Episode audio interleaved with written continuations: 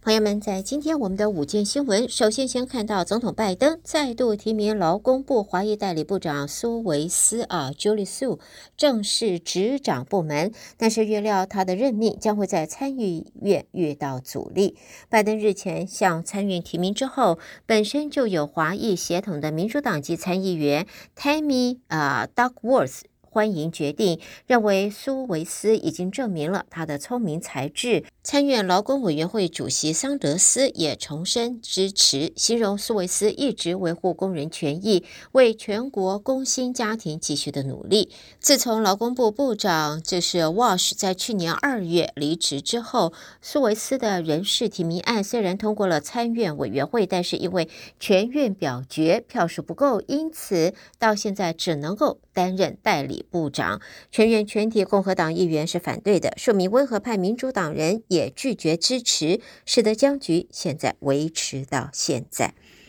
接着我们再来看到呢，就是联邦上诉法院审理前美国总统川普的干预选举案。代表川普的律师表示，总统享有绝对豁免权，甚至可以派遣军队暗杀政治对手。唯一需要面对的是国会弹劾，而不是司法起诉。法官方面则质疑辩方是自相矛盾，让人猜测最终裁决或者会对川普不利。媒体报道，首都华盛顿的联邦巡回上诉庭昨天审案期间，川普本人也出庭，但是他的律师陈词时则坚称，二零二零年选举争议在当时川普只是行使职权，不能够因此遭受现任政府的秋后算账。而辩护律师具体举例时也提到，总统可能向国会提供错误信息而开战，或者呢会使用无人机袭击海外美国公民，或者派遣军队暗杀政治对手。在这一些情况中，都可以享有司法豁免权。但是三名大法官对此大有保留，即使由共和党及时担任总统老布希提名的法官亨德森啊，亨亨德森也说，辩方一方面形容川普为了信守法律才质疑选举结果，另外一方面又认为川普可以违反刑法，立场已经是自相矛盾了。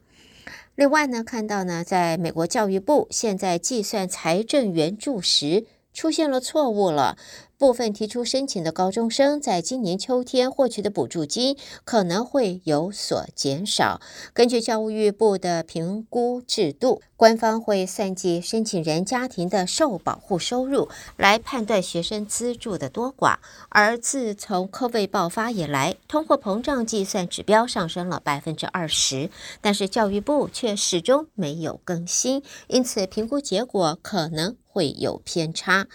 媒体在过去一个月曾经多次披露，根据统计，到目前为止，已经有一百万名学生提交了 FAFSA 的表格。众议院教育委员会和共和党籍的主席福克斯则批评事件反映出拜登政府施政混乱。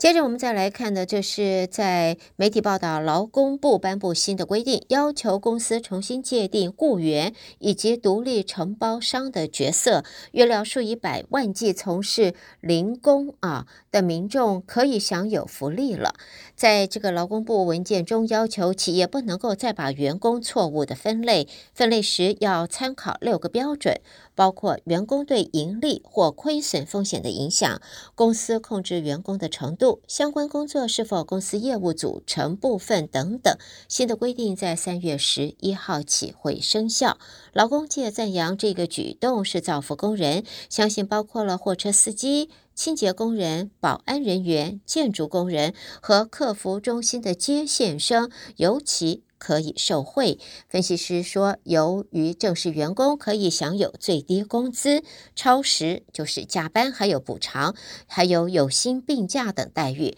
综合各项因素之后，人力成本将会比聘用独立承包商会多出百分之三十。不过，商界则批评这项措施带来的是不明朗的因素，不但引起市场的混乱，也会让数以百万的民众丧失了他们的工作。